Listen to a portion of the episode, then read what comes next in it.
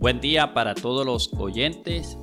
Ya en el día final de nuestros 21 días de ayuno, gracias al Señor por su respaldo, por su bendición durante todo este tiempo.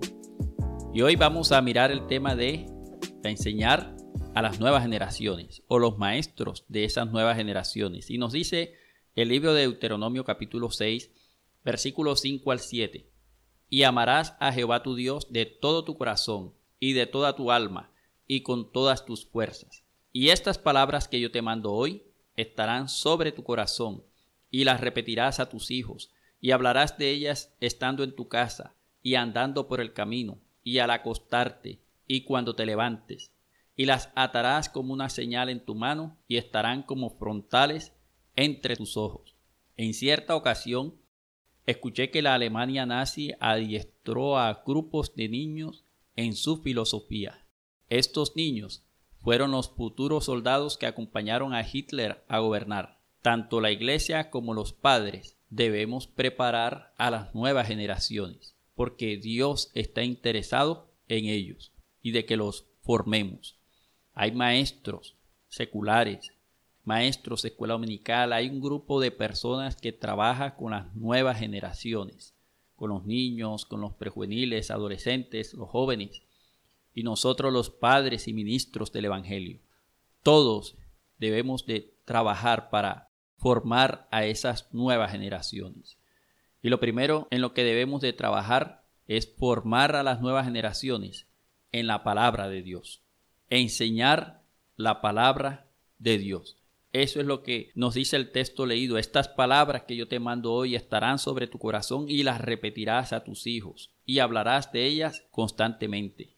En las redes sociales sale un meme que dice en las escuelas no leen la Biblia, pero sí la permiten en las cárceles. Si se leyera la Biblia en los colegios, habría menos gente en la cárcel.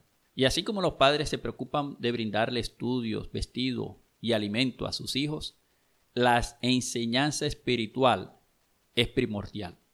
Y si no hacemos nada por enseñarle la palabra de Dios a las nuevas generaciones, el diablo sí aprovechará para enseñarles el camino equivocado.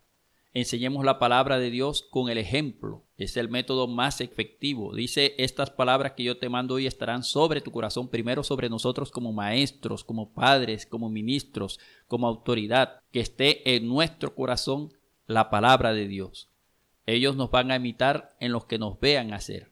Por eso, para poder transmitir eficazmente la palabra de Dios, primero tenemos que hacerla parte de nosotros, enseñarla con el ejemplo, con nuestro testimonio, porque nosotros somos los modelos para las nuevas generaciones, enseñarla por medio de la repetición.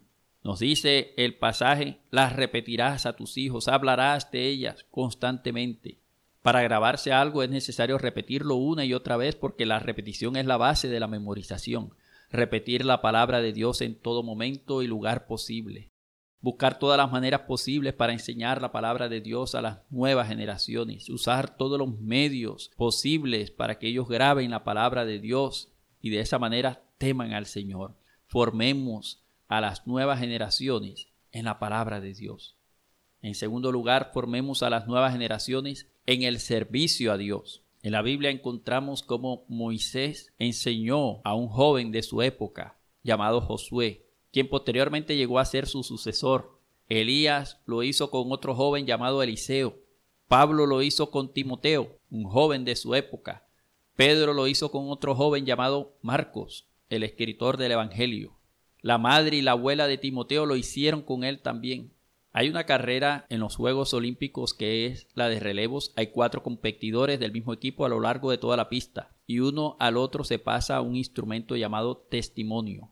Necesitamos pasarle el testimonio de la fe cristiana a las nuevas generaciones. Reconocer sus capacidades o elogiar sus virtudes. Porque nuestros hijos, nuestros niños, nuestros jóvenes tienen cualidades especiales, quizás sean diferentes a nosotros, pero Dios también puede usarlos para su gloria. Démosle oportunidad de servir al Señor.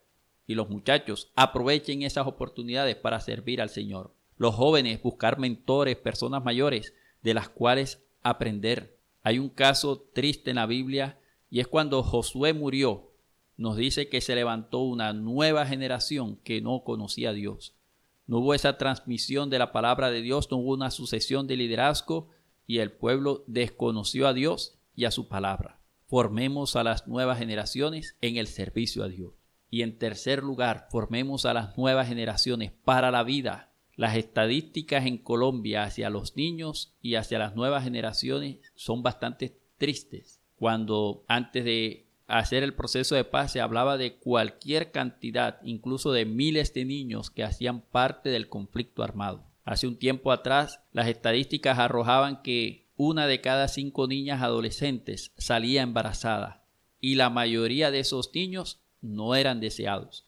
Y si uno sigue mirando estadísticas en Colombia acerca de la niñez y la adolescencia, son bastante tristes. La Biblia nos dice que enseñemos a las nuevas generaciones, que enseñemos a nuestros hijos, que enseñemos a nuestros jóvenes. Y en el libro de Tito nos dice que los adultos enseñemos a los jóvenes lo referente al hogar. En la época de la Biblia, los padres judíos tenían que enseñar a sus hijos varones un oficio aparte de los estudios. También tenían la responsabilidad de enseñarle la ley de Moisés, la ley de Dios.